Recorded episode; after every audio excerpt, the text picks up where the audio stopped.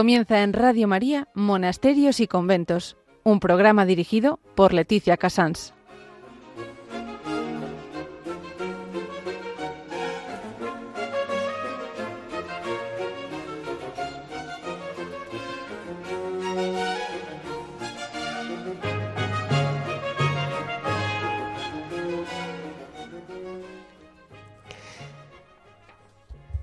Buenos días a todos los oyentes, son las 11, las 10 en Canarias, estamos en Radio María y comenzamos monasterios y conventos en este día tan especial del nacimiento de nuestro Señor Jesús.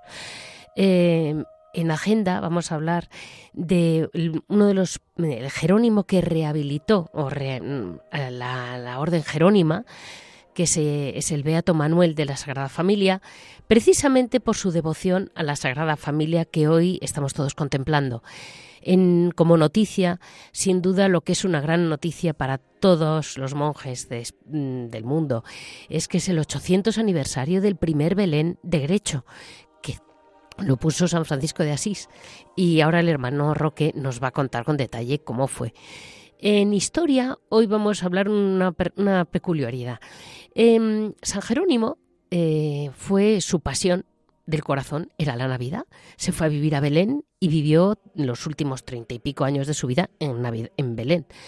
Su gran devoción fue la Navidad y como no nos lo podemos imaginar, porque lo poco que sabemos de San Jerónimo es un anciano mm, con un león en una cueva, no nos imaginamos eso, y el niño Jesús, vamos a hablar con la Madre Natividad del Monasterio de San Pablo de Toledo, que nos va a comentar un poco toda la espiritualidad mm, de, Navidad que tiene la Orden Jerónima.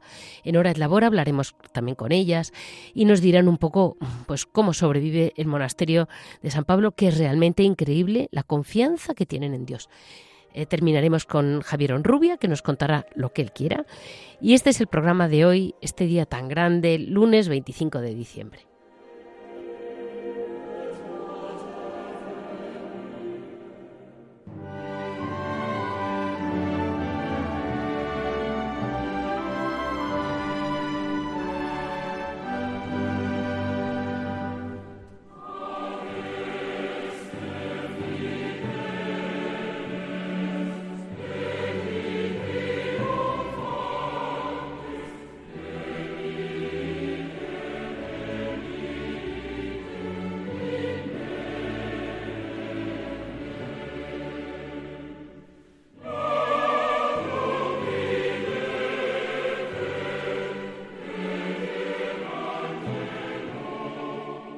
El Beato Manuel de la Sagrada Familia, mm, nacido Manuel Sanz eh, el 31 de diciembre de 1887, nos situamos, eh, fue un hombre que mm, él, era hijo de un trabajador de empleados de ferrocarriles, eh, después trabajó él, dejó los ferrocarriles mm, y comprendió que el Señor le llamaba. Pensó en ser jesuitas, fue, fue dirigido por San José María Rubio y en Madrid fue destacando como una persona excepcionalmente ejemplar, vamos a llamarlo así. Realmente eh, le consideraban un apóstol seglar, porque iba intentando mm, realmente transmitir eh, todo el mensaje de Cristo a todo el mundo.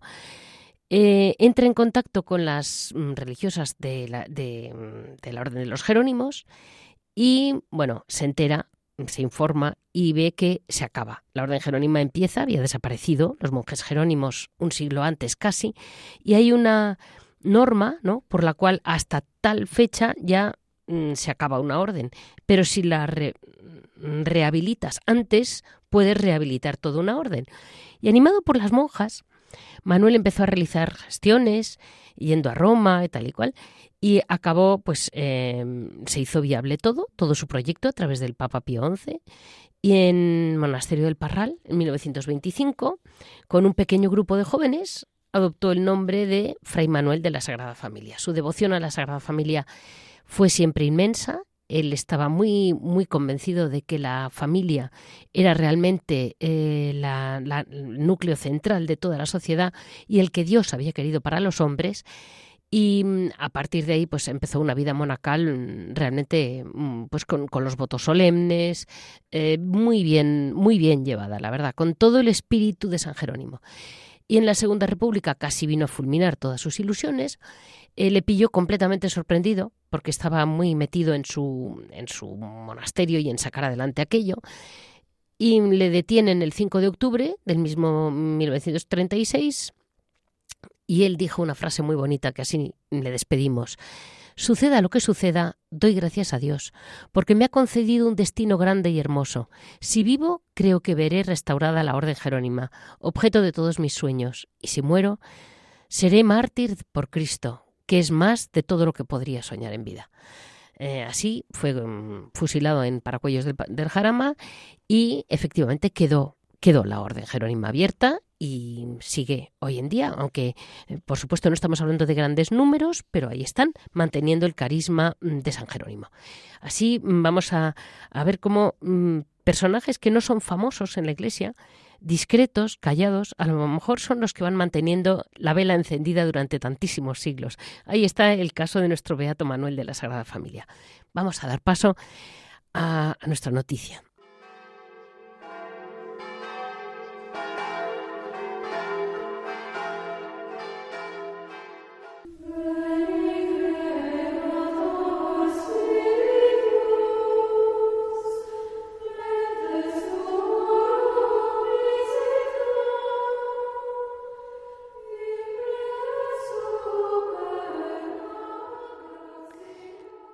Hoy en Noticia tenemos con nosotros al hermano Roque.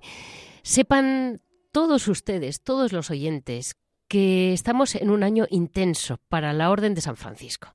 San Francisco de Asís, eh, esa gran orden que fundó con ese amor inmenso a nuestro Señor, que tantísimos hermanos, tantísimas vidas santas ha dado, ha dado a, la, Iglesia Católica y a la tierra, em, hoy en este, en este cortísimo tramo cumple tres aniversarios, tres veces, pero vamos a hablar solamente de uno o de dos. Uno, 800 años del primer Belén viviente que vemos en el mundo. Viviente y no viviente. Lo que ahora no es viviente viene de, del primer Belén que vio San Francisco más o menos. Cuéntenoslo. Mm, el hermano Roque, como franciscano, como lo vive todos los años, nos lo va a contar. Pues Leticia, este año estamos viviendo un año intenso de, sobre todo de mucha alegría, porque celebramos 800 años de que Francisco pues, representara el primer Belén. Fue la fue en la Nochebuena del año 1223 cuando San Francisco nos dice su primer biógrafo, que es Tomás de Celano, pues quiso contemplar, él quiso contemplar y que la gente contemplara con sus propios ojos cómo fue aquella noche en Belén. Él, pues ya sabemos que estuvo en Tierra Santa, había estado en Belén y vino pues con deseos de que, de que la gente contemplara eh, ese gran momento de, del nacimiento del Señor. ¿Y dónde se representó? Se representó en el centro de Italia, el Valle de Rieti, sí. en un pueblo que se llama Grecho, eh, en, un, en un monte que era propiedad de un amigo suyo, que se llamaba Giovanni, Giovanni Velita. Él le pidió a este amigo pues que hiciera todos los preparativos, llevó, eh, mandó que llevaran un buey, que llevaran una mula, que prepararan el heno, y él, de vestido, pidió permiso al Papa para que le permitiera celebrar la misa, porque se celebró la misa en un lugar que no era sagrado, el Papa le concedió a Francisco le dio ese permiso y, allí celebraron la misa, él que era diácono, pues leyó el Evangelio y, así fue el primer, el primer Belén y de ahí, de ahí arranca pues toda la tradición belenista. Bueno, es que es muy impresionante porque son 800 años. Sí. Y la orden nos sigue representando. Y nosotros siempre nos volcamos, pero este año, pues en todos los conventos, en todos los sitios, se ha ensalzado mucho este, este momento de, de los 800 años. Y luego no hay que olvidar que, quiero recordarlo, que el Papa Francisco, que es tan devoto de San Francisco, pues nos ha concedido indulgencias plenarias a todas las iglesias franciscanas del mundo. Ay, desde el día de la Inmaculada Concepción, el día 8 de diciembre, hasta el día de la presentación en el templo, el 2 de febrero, eh, en todas las iglesias franciscanas, la gente que quiera conseguir la, la indulgencia, pues con las prescripciones de costumbre. Sí. Se gana indulgencia plenaria. Entendido. Y, y dígame, mm, ustedes además, si no me equivoco, es también el 800 aniversario de la primera regla. De la regla Eso, que fue como que él venía, parecen dos cosas contradictorias, ¿no? Él venía de aprobar una regla para que se comporte su gente a su manera y por otro lado la contemplación al niño. Pues él, el Papa Honorio, le había en noviembre, el día 26 de noviembre, le había confirmado la regla que llamamos nosotros bulada, porque nuestra forma de vida fue aprobada de viva voz en el año 1209 ya desde el 1209 está aprobada la forma de vida de Francisco, pero lo que es la regla, el documento, la regla abulada, que así se llama, pues fue aprobada hace en noviembre, hizo 800 años. Inmediatamente después de esa aprobación, Francisco se retira a, Grecho, al valle de Rieti, que nosotros le llamamos, nosotros llamamos a ese valle del centro de Italia el Valle Santo, claro. que allí hay, hay cuatro acontecimientos importantísimos de la vida de Francisco y de la orden. Y entonces él se retira allí y tiene ese deseo de vivir la Navidad de esa forma. Mira, las fuentes franciscanas, el celano, como he dicho, narran en detalle lo que sucedió en Grecho. Quince días antes de la Navidad, Francisco llamó a un hombre del lugar, Giovanni Belita, y le pidió que le ayudara a cumplir su deseo.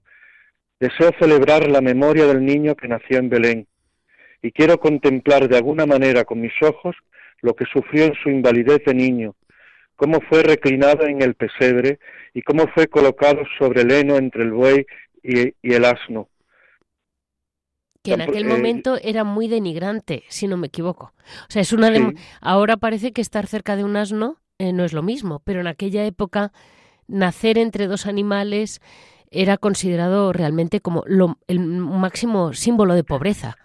Por eso el Papa Francisco nos dice que Francisco, con esta idea, con esta intención, él, él lo que quiso es, mm, dice, de modo particular el pesebre es de su origen, desde su origen franciscano, una invitación a sentir, a tocar la pobreza que el Hijo de Dios eligió para sí mismo en su encarnación.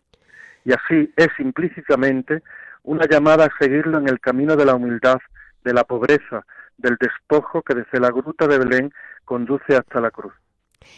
Eh, la verdad es que cada vez nos cuesta más entender lo que siempre han dicho las escrituras. Nació pobre porque quiso. Podía haber nacido rico, pero nació pobre. Es decir, la grandeza de la pobreza no me la entiende nadie. hermano Roque, ¿cómo la... Usted que Francisco, Francisco ya sabes que, que llamó a la pobreza su dama. Sí y él hablaba a sus amigos de que había encontrado una dama y le hablaba de la belleza de su dama. Los amigos pensaban que era una novia que se había encontrado. Y él y él les estaba hablando de la belleza de la dama pobreza. Qué cosa eh que mm, dice no que dice, que dice en nuestro escrito que viuda del primer marido de nuevo tú la desposas de nuevo Francisco la desposa. Mm, vale es que San Francisco es una caja de sorpresas, se lo diré. ¿eh? y, Francisco pues vivía estas fiestas con una alegría, mm, bueno, ya lo he contado otras veces, pero un año cayó la tarde del 24, la noche de Nochebuena en viernes, y viernes pues es tradición en, las órdenes religiosas que se que se viva de vigilia, que se haga vigilia, que se ayune. Y, el, y el cocinero de aquel momento, un fraile, pues hizo hizo la comida y la cena de vigilia y Francisco, que no se enfadaba nunca, se enfadó un poquillo y le dijo, pero ¿cómo, cómo vas a llamar viernes al día en que nace el niño? Esta noche tienen que comer carne hasta las paredes. Él decía que era la fiesta de las fiestas. Vale, o sea que él realmente la encarnación del Señor mm, para él fue muy importante desde el primer momento, con sus llagas y con todo. Es decir, es un hombre que, que vivió la cruz en su propia piel, y, pero sabía muy bien de qué hablaba. Sí, sí. Francisco comprendió enseguida la grandeza de, del... Es que Francisco amó especialmente la humanidad del Cristo. Vale. Él, él lo amó en el pesebre, lo amó en la cruz, y ya sabes que, que también al año que viene, lo adelanto un poquillo, pues eh, vamos a celebrar los 800 años en que Francisco recibió los estigmas el 17 de septiembre de, de 1224 en, en un monte también de Italia eh, que se llama el Calvario franciscano, pues, pues allí también recibió él los estigmas. Francisco se parecía totalmente, totalmente a Cristo, por eso él es llamado el Cristo, el otro Cristo. Sí, sí, sí, sí, desde luego. Y, y en este nada, en esta Navidad, yo le quería decir, ¿cómo podemos ayudar a la gente a que hoy intente contemplar al niño como lo pudo contemplar Francisco, de un modo tan sencillo y no sencillo, pues, no lo sé. Pues que acudan a los escritos, a la vida de Francisco y aprenderán, aprenderemos, aprenderemos a, a vivirlo así como él quería. Y sobre todo, recordemos lo que nos ha dicho el Papa Francisco, que Francisco no quería con esta representación crear una obra de arte, sino que recordemos la humildad, la pobreza, la sencillez, que recordemos a los pobres. Sí. Pues eh, hay, Mira, hay- dice, no quiero terminar sin recordar también Sí. a algo que, porque Benedicto XVI en la Navidad de, en la Nochebuena de 1211, toda su predicación fue sobre la Navidad de Francisco. Ah. Y como, y como Benedicto todo lo decía y lo hacía también, pues lo recoge muy, muy bien, muy bien. Dice, y dice Benedicto, cuando Francisco de Asís celebró la Navidad en Grecho, en 1223, con un buey, una mula y un pesebre con paja, se hizo visible una nueva dimensión del misterio de la Navidad. Francisco de Asís llamó a la Navidad la fiesta de las fiestas, más que todas las demás solemnidades, y lo celebró con inefable fervor. Mm, Vale, vale. Entendido. Pues eh, ahí estamos y celebremos, celebremos esta Navidad, Y que contemplemos. in- invito a toda la gente Sí, que vengan a las iglesias franciscanas, que ya sabe que, se gana indulgencias plenarias y que en todas las iglesias franciscanas, en Madrid hay bastante, en todas partes, pues se, se contemplarán belenes preciosos y, y una de las condiciones de la indulgencia es que se contemple un rato el pesebre. que se contemple. Se- a usted le ha salido muy natural, pero tenemos que ayudar a la gente a- pararse en las parroquias, en las iglesias, sobre todo las franciscanas este año, y que lo contemplemos. Uno precioso tienen las descalzas reales que representa eso, la noche de Grecho. Perfecto. Aquí también, aquí también en San Antonio del Retiro y ya le digo en todos, en todos los lugares y, y en Sevilla, en Sevilla ha habido una gran celebración, ¿sabe? Ha habido una gran celebración de las asociaciones belenistas bajo el lema Francisco Sí, han tenido un congreso belenista mm, grandioso. Se han reunido de todo el mundo más de 600 personas. Mm, pues cuéntenoslo un poquito Sí. y ya está. Pues no es, es eso, pues han hablado, ha tenido una conferencia el hermano Pablo, el que acompañó siempre al cardenal Carlos Amigo, Sí, y, y pues ha hablado sobre esto, sobre la Navidad de Francisco, y el, el, el lema ha sido ese, Francisco. perfecto.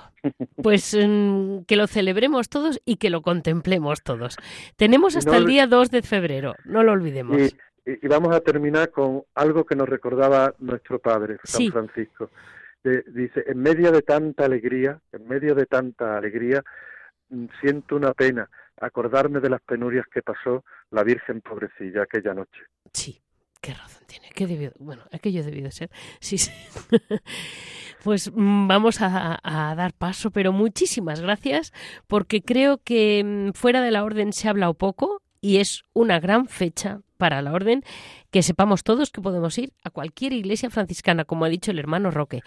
Eh, hay iglesias franciscanas en toda España. Mm, podemos acercarnos y, y contemplar un poquito al niño hasta el día 2 de febrero. Y ganar indulgencia plenaria. Muchísimas gracias. Un abrazo, Leticia. Muy feliz Navidad. Igualmente, para todos.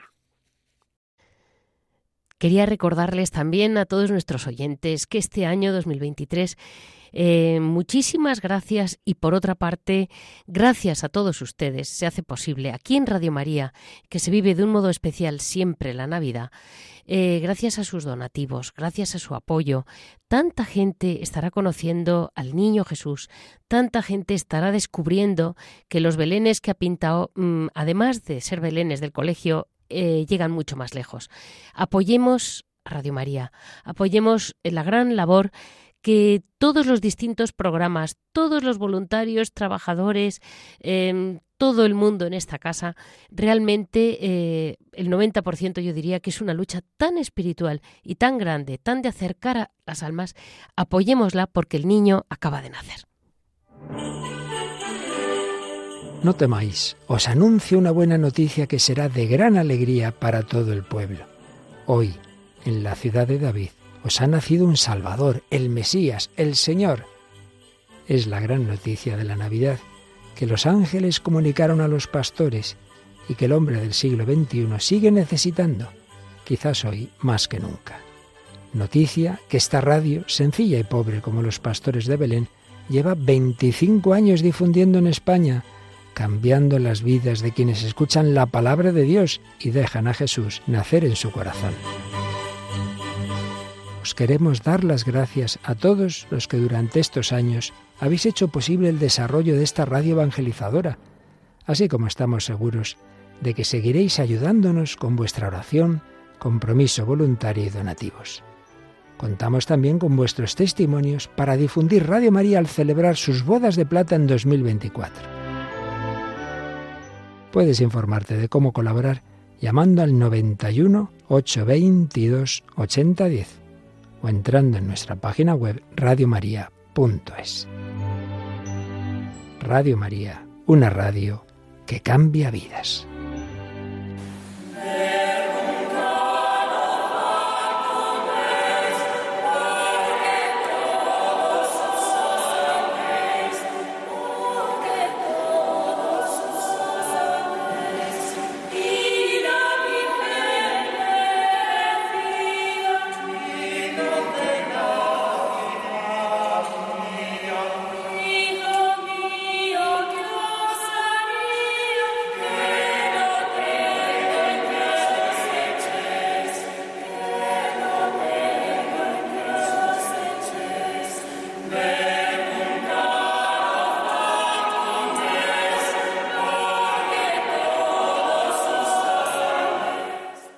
Hablar de una versión un poco, mm, poco conocida hoy en día, desgraciadamente, pero es muy importante.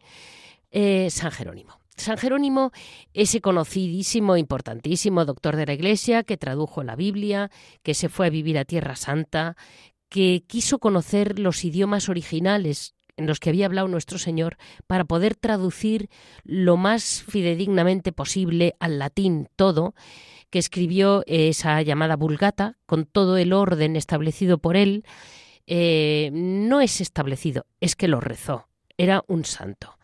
Em, entonces, eh, dentro de toda esta historia, mm, que es bastante peculiar porque, porque San Jerónimo mm, pues vivió eh, como eremita, pero claro, como ya venía de tener una cierta fama, se van con él unas ciertas mujeres de mucho peso en la vida romana, funda en, alrededor de Belén que es donde él se queda a vivir, en una cueva cerca de Belén.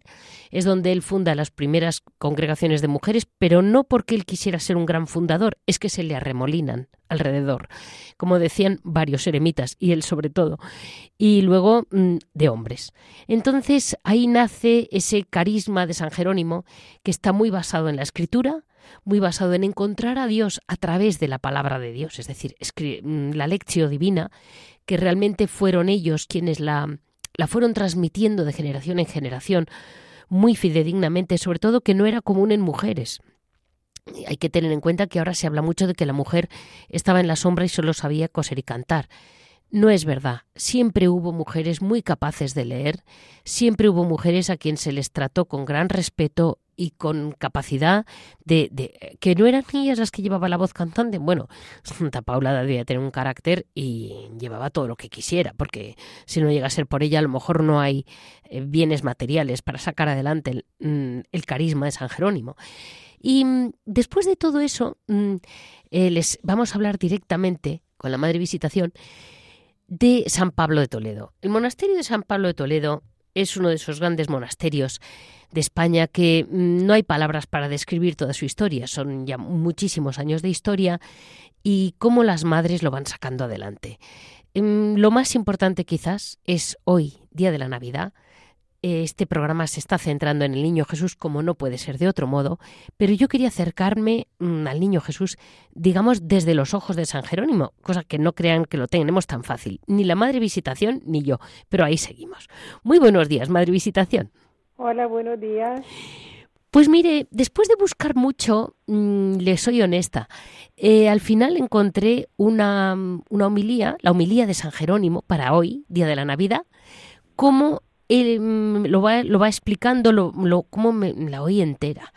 Es tan bonita, madre, que creo que vamos a intentar eh, desgranarla entre usted y yo en pocas palabras para nuestros oyentes. Claro, San Jerónimo, de cara a nuestra gente, de cara a nuestros oyentes, pues es pues un hombre mayor, eh, con sus grandes mm, anacoreta, con su león, con sus barbas, y no nos lo imaginamos eh, con un niño bebé, con un niño Jesús.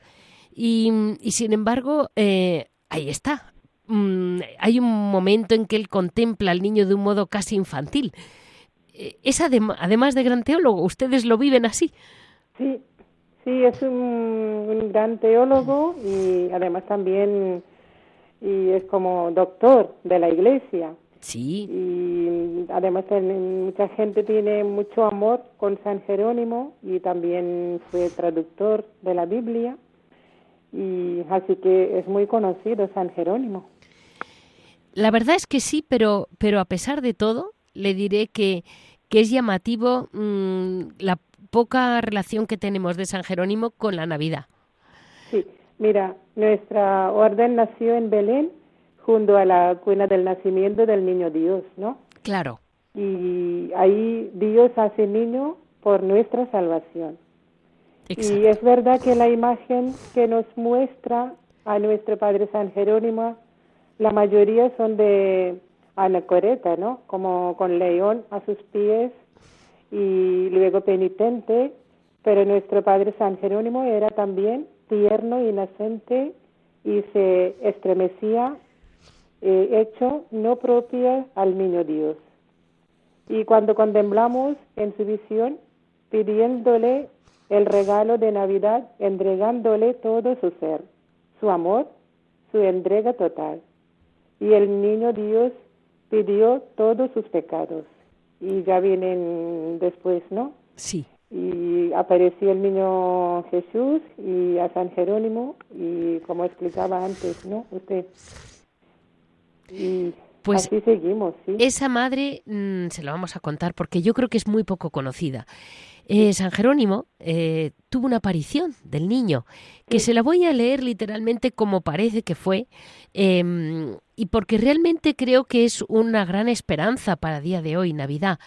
El conmovedor mm, pedido del niño Jesús a San Jerónimo, así es como lo, encontré. Eh, cuenta la tradición que una noche de Navidad, después de que los fieles se retiraran de la gruta de Belén, San Jerónimo se quedó allí rezando y encontrando en plena oración, se encontraba en plena oración, en pleno silencio, cuando el niño Jesús se le apareció súbitamente y le preguntó Jerónimo, ¿qué me vas a dar por mi cumpleaños? El santo, sorprendido por el prodigio, mm, dijo Señor, te regalo mi salud, mi fama, mi honor, para que dispongas de todo como mejor te parezca. Y el niño Jesús le respondió ¿Y ya no me regalas nada más? Desconcertado, pues el anciano San Jerónimo dijo, mi amado Salvador, mm, eh, por ti repartí mis bienes entre los pobres, por ti he dedicado mi tiempo a estudiar las Sagradas Escrituras. ¿Qué más te puedo regalar? Si quisieras te daría mi cuerpo para que lo quemaras en una hoguera y así poder desgastarme todo por ti. Y entonces el niño Jesús le dice, Jerónimo, regálame tus pecados, para perdonártelos. Y al escuchar esto, Jerónimo comenzó a llorar de emoción y dijo, loco tienes que estar de amor para que me pidas esto. Este, esta meditación de cómo mm, el Señor Dios mm, una muestra de la gran misericordia divina es que también quiere nuestros pecados. Se ha meditado por distintos santos, que yo lo he leído por San Alfonso María de Ligorio, por San... Mm, distintos santos lo van meditando porque es un poco chocante. Pero em, ¿es esto, madre, un inmenso consuelo? Porque... Sí, sí, sí, hoy día y mucha gente no sabe qué es pecado, ¿no?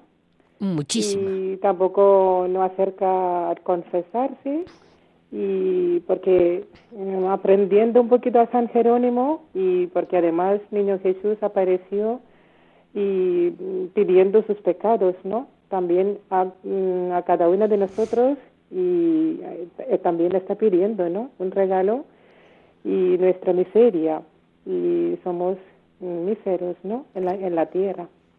Claro, si no sabemos que tenemos miserias, poco le podremos regalar.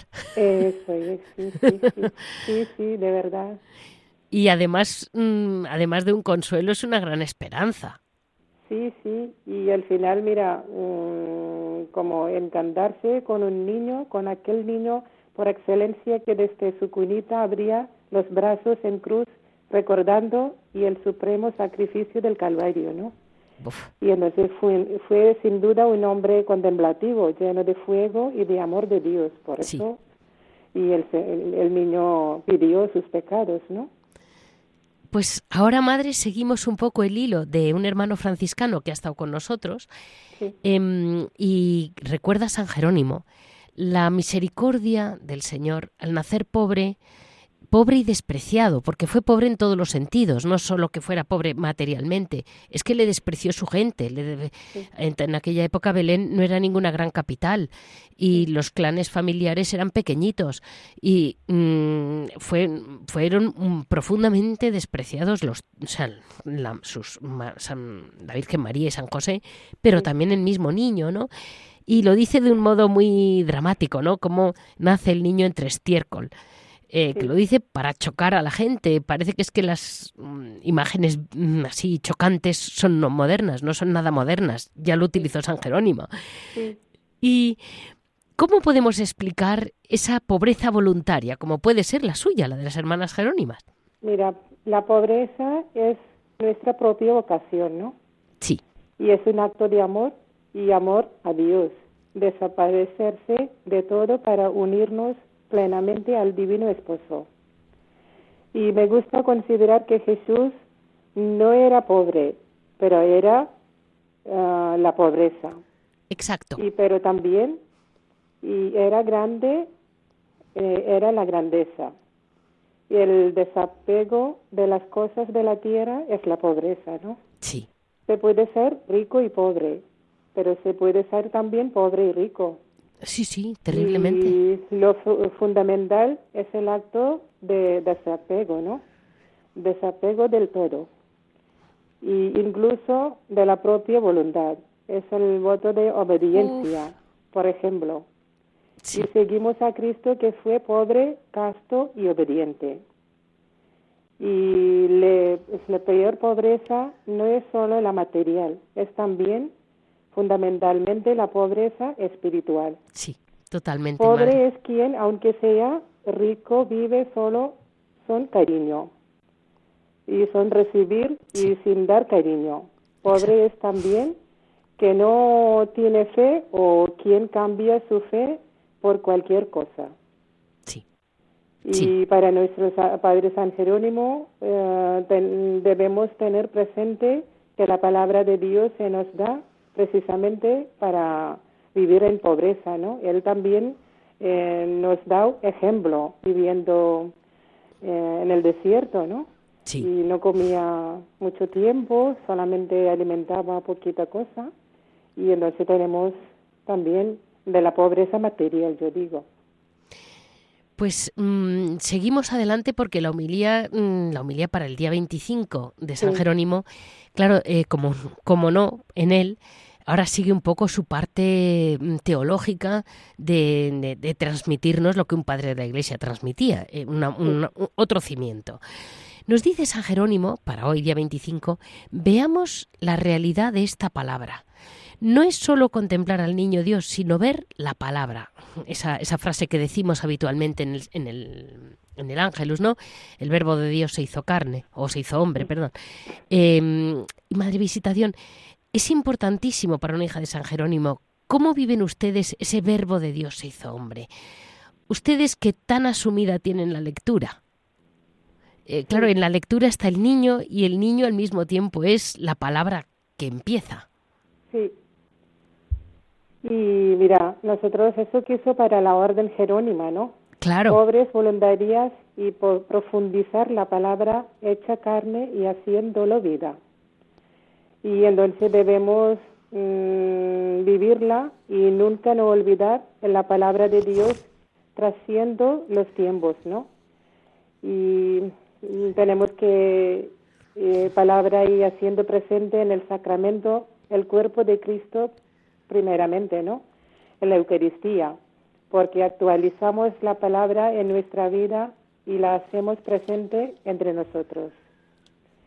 Y nuestro Padre San Jerónimo enseña tratarnos de aprender en la tierra las verdaderas cuyas existencia permanece también en el cielo, ¿no? En una de estas verdades somos peregrinos a la casa del Padre. Sí. Y así que nosotros tenemos que, eh, palabra de Dios, por el, tenemos que estar viviéndola y lo que vale para siempre, ¿no? La palabra de Dios y llevar en nosotros la palabra de Dios, llevamos la vida eterna. Es que es impresionante cómo une San Jerónimo en ese momento en que ya estás metido en que el niño mm, es la palabra de Dios, es, la misma palabra que empieza en la tierra, pero como hombre y como palabra nos da ese toque de eternidad, porque hoy en día, madre, que hay tantas hermanas mayores, hay tanta gente mayor en la calle, porque Europa es un continente envejecido, hay que ser realistas. Pero al mirar el niño, digamos que al, no tener techo, porque termina en la vida eterna, mm, las hermanas madre mayores que ustedes tienen, una de las monjas mayores de España, que le damos nuestra enhorabuena hoy, porque está mirando un niño que es ella, que sigue. Mm, ¿Cómo, cómo saben ver? Eh, es un texto denso y difícil de entender para nosotros, pero de algún modo es ver cómo mm, al nacer el niño ya no acaba nada. No, mira, ella, eh, eh, las hermanas mayores que he conocido también bastante murieron, ¿no? Sí. Un largo peregrinar hacia la muerte. Sí. Pero es allí, cuando morimos que comienza la verdadera vida, ¿no? En el cielo. Exacto. Y, ellos están cantando villancicos en el cielo, ¿no? Y incluso las que aquí estamos también cantamos, pero ellos también están contemplando al niño Dios y cantando los villancicos. Y el mundo sería más alegre son las personas y pensábamos más en la eternidad, ¿no? Mucha gente no, no piensa en la eternidad, ¿no? Y solamente y, eh, piensan de la tierra y de la, de la alegría de la tierra y no piensan de la eternidad. Y porque, como decía el padre de un amigo nuestro, en el cielo todos vamos a cantar y nadie va a desafinar. Y claro, porque nos, no, no, así separaremos, ¿no? no Estaremos unidos, muy unidos, no desafinaremos nunca, ¿no? Ay, Dios mío. Pues así, madre, así vamos a, a terminar este toque de la Navidad que para alguna gente se torna en algo nostálgico, como que se vivió una Navidad más bonita cuando ellos eran niños, había mucho niño, había mucha gente muy jovencita, y la impresión es como un poco triste a veces para gente mayor. Y me dan ganas de, decir, nos ha tocado vivir esta época, es la que nos ha tocado, punto. Miremos al niño Jesús y agrandemos sus brazos y veamos en él esa preciosa esperanza de que la vida es eterna. Sí.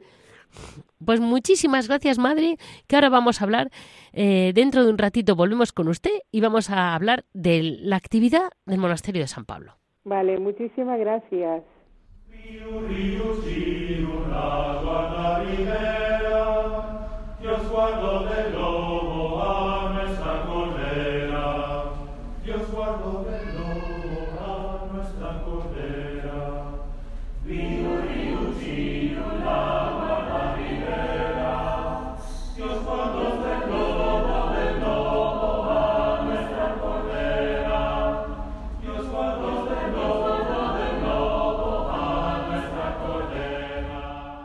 Seguimos en el monasterio de San Pablo de Toledo, ese monasterio histórico que muy pocas veces ha tenido que abrir la puerta, pero que ahí está. Lo primero de todo, su vida cotidiana. Mm, Madre Visitación, tienen ustedes un taller de costura, ¿verdad? Sí, sí, tenemos un taller de costura y dedicamos más cosas de liturgia. Vale. Y hacemos albas, sotanas, y eh, mandeles y sobre mandeles y también cosas para el Señor, ¿no? Y luego también dedicamos para las cofradías. Claro. Y las túnicas y traje de los investigadores y así, etcétera. Entendido. O sea, mm, ropa de los que adoran y de y del altar. Eso es, sí. sí. Y ahora vamos a dar paso mm, porque el monasterio de San Pablo ha sido, entre comillas, ha salido en la prensa varias veces, lo comento, porque tuvo unos problemas gordísimos, se les caía el tejado, era imposible sacarlo adelante con su costura y su vida cotidiana, y es muy impresionante como usted, Madre Visitación, y todas han confiado plenamente en el Señor y el Señor se lo ha agradecido. Eh, primero se les cae el tejado, ¿verdad, Madre? Sí, sí, se hundió la filomena y entonces y hemos esperado unos años, casi dos años, porque no teníamos dinero.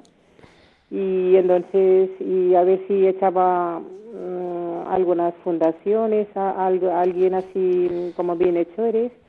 Y luego al final no podíamos esperar más y porque caí, casi caí un día, ¿no? Sí y entonces hemos decidido empezar la obra y teníamos un poquito de dinero, ¿no? Pero reservamos para pagar la seguridad social. Somos nueve hermanas de la India y entonces tenemos que pagar la seguridad social. Y entonces hemos cogido este dinero, hemos empezado la obra. Primero dijeron era 40 mil euros el presupuesto pero al encontrarse muy deterioradamente eh, los tejados y las tablas, la madera y todo del tejado, y subió hasta 120 mil euros. Y entonces estábamos muy preocupadas porque, a ver, tanto dinero, ¿dónde vamos a sacar, no? Y entonces un amigo de la comunidad y conocía mucho y entonces yo mm, llamaba, decía a ver si podía pedir por nuestro tejado y entonces él me indicó una, persona que conocía él eh, de la prensa. Y entonces y él me entrevistó y yo he dicho la verdad. Y entonces allí cuando conmovido y pues ha publicado por internet y entonces colaboraron muchísima gente y muy agradecidas. Y mucha gente a lo mejor mm, lo que tenía, ¿no? La, ah, como la pobre viuda, sí. eh, cortaba a 5 euros, 10 euros, 20 euros, 50 euros, y, pero mm, em, hemos confiado en la providencia, mejor dicho. Exacto. Y siempre las hermanas mayores decían, tenemos que confiar y mm, yo también tenía mucha confianza porque veíamos facturas y facturas, ¿no? Cada mes subía facturas. Qué horror. Tenía una factura de 10.000 euros, a lo mejor el siguiente mes venía de 15.000, 20.000 y así.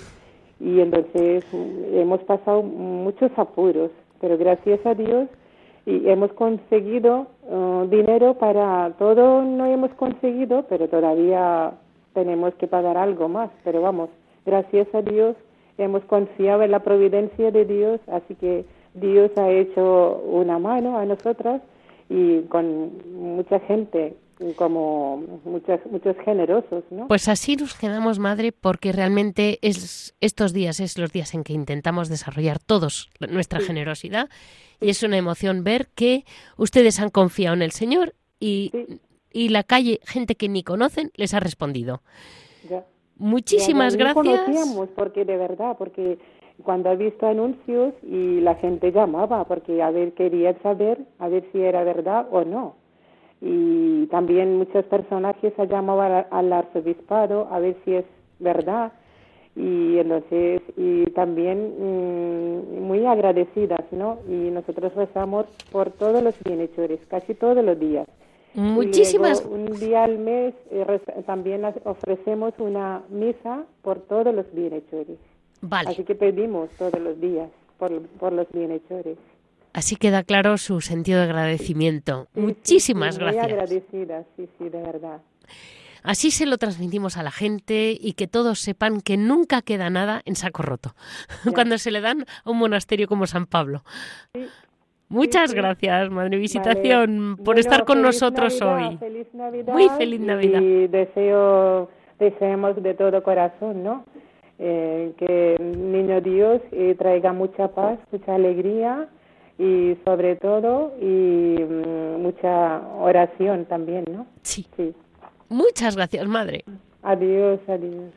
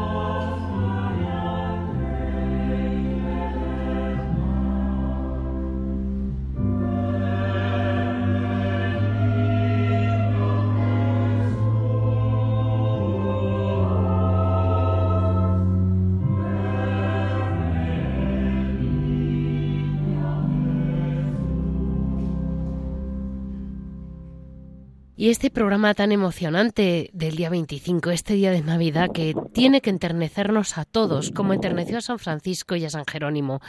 Así vamos a dar paso a Javier Onrubia, que como un buen enamorado de San Jerónimo, seguro que sabe celebrar su Navidad.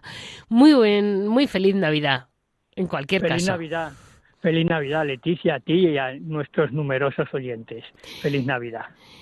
Pues eh, te quería preguntar, para los jerónimos que hemos hablado con las jerónimas, que son muy amigas tuyas de, Toledo, eh, hemos desgranado lo que hemos podido, la gran homilía de, una de las grandes homilías de, de San Jerónimo sobre la Navidad.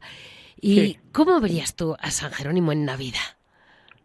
Pues la verdad es que es muy curioso porque sabemos por los testimonios que nos han llegado que San Jerónimo, digámoslo de una manera, era bastante vehemente, muy fogoso, le gustaba, le gustaba mucho la polémica, ¿no?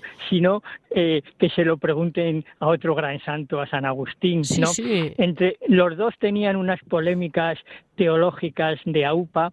Entonces, pues bueno, eh, al final siempre eh, se pedían perdón y quedaban como hermanos en la fe, como lo que eran, ¿no? Pero había mucha, ahí tenemos el epistolario, ¿no? Los dos tomos de cartas de San Jerónimo, en los que se ve cómo eh, ataca de una manera educada, pero sin ningún tipo de refinamiento ni ningún tipo de miramiento, sino simplemente poniendo la fe por delante. Entonces, San Agustín nos podía contar muchas cosas. Y este hombre fogoso, vehemente, tan apasionado como era, pues también lo era para la Navidad. Entonces, él cuando llegaba la fecha de la Navidad, el nacimiento del niño Dios, él literalmente se derretía, o sea, lloraba cuando veía, cuando veía al niño en el pesebre. Y no olvidemos que es muy importante que tanto le gustaba el tema de la, de la Navidad, el nacimiento del niño Jesús, que él se instala en una cueva en Belén, al lado del pesebre. No, no, desde luego O sea, que él mm, le gusta tanto aquello y quiere estar físicamente tan cercano a donde se produjo ese extraordinario acontecimiento, ¿no? Pues que se fue a, que se fue a Belén, ¿no? Entonces a mí ese contraste entre digámoslo, el abuelo gruñón, el abuelo que parece que está siempre, que está siempre enfadado, y de repente, ante ver un niño recién nacido, indefenso, y saber lo que significaba aquello, pues él ya se convertía pues en un, en, un, en, una, en, otro niño, se convertía en otro niño, ¿no? Y yo creo que es una de las grandes lecciones que podemos aprender, ¿no? Frente a todo, a todo tipo de poder, a todo tipo de, de imposición, ¿no? Eh, caer de rodillas delante de, del Belén del, del niño y entonces aprender esa gran lección, ¿no? De cómo ves de la humildad, desde cómo ese desvalimiento de un niño recién nacido, ¿no? Pues tenemos lo que tenemos, ¿no? Y siempre hay que dar gracias a Dios por eso. Y yo creo que eso realmente es la Navidad, ¿no? O sea, hoy el decir ponernos ante el pesebre y meditar un poquito en lo que significa, que no son los adornos, las comidas, las luces, no, mm. es una cosa muy sencillita, ver a un niño que ha nacido, que nada más y nada menos es el Hijo de Dios, ver a su madre que está allí al lado de él, ver a, ver a su padre y entonces decir, pues esto es realmente la Navidad, ¿no? Entonces San Jerónimo, como en otras muchas cosas, nos da, nos da una gran lección, ¿no? Pues yo lo que quiero es, Javier, que nos enternezcamos todos, que seamos capaces de desarrollar esa... Eh, ante algo tan sencillo como tú has dicho, la grandeza, porque mm, ojalá seamos capaces de quitar las capas y mantener lo importante sí la esencia, lo que, lo que es importante. O sea, estos días ha circulado mucho por las redes sociales una cosa muy bonita diciendo, sin, sin niño no hay Navidad. Exacto. Y efectivamente, si no hay niño, no hay Navidad. Habrá otra cosa, pero no es Navidad. Exacto. Pues así te despedimos hoy, 25 de diciembre, este gran día de Navidad, en que los dos, tú y yo, felicitamos a todos nuestros oyentes y que realmente desde aquí, desde Radio María, como, como buena hija de Radio María, que es esta emisora, eh, realmente es un, un honor poder eh, comunicarnos con tanta gente, intentando echarle una manita esta noche a la pobre Virgen María, que debe estar pasando un frío en esa cueva que mejor no lo comentamos. Todos los oyentes arropémosla. Entre, entre todos, efectivamente. Así despedimos a Javier Onrubia, que siempre está con nosotros en Piedras Vivas, y aprovecho para recordarles a todos que hemos estado de la mano del hermano Roque franciscano que celebra con esa pasión los 800 años del primer Belén y todos los demás datos que vive la Orden franciscana con verdadero amor. Y San Jerónimo, hemos hablado con el monasterio de Santa mm, de San Pablo de Toledo, de la mano de la Madre Visitación, que realmente tan calada tiene todo el concepto teológico, humano y tierno de lo que es realmente la vida de San Jerónimo y su amor al niño Jesús. Así terminamos este programa que realmente tan bien acompañada no puedo fallar. No puede fallar ellos porque están tan próximos al niño Dios.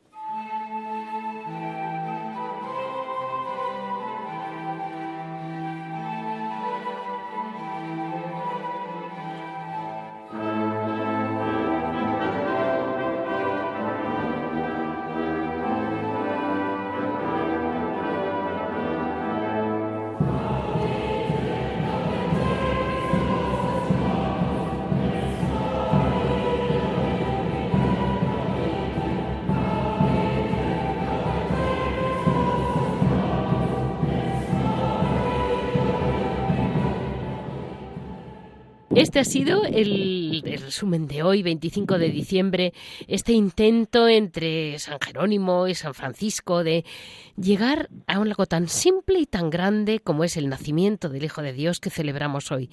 Ya saben que para cualquier comentario, cualquier duda, nos pueden comunicar en monasterios y conventos arroba. Se lo repito, monasterios y conventos arroba radiomaria.es.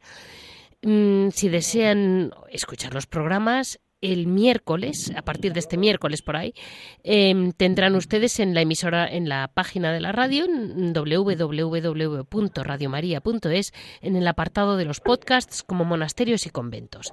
Muchísimas gracias a todos por su atención y hasta pronto.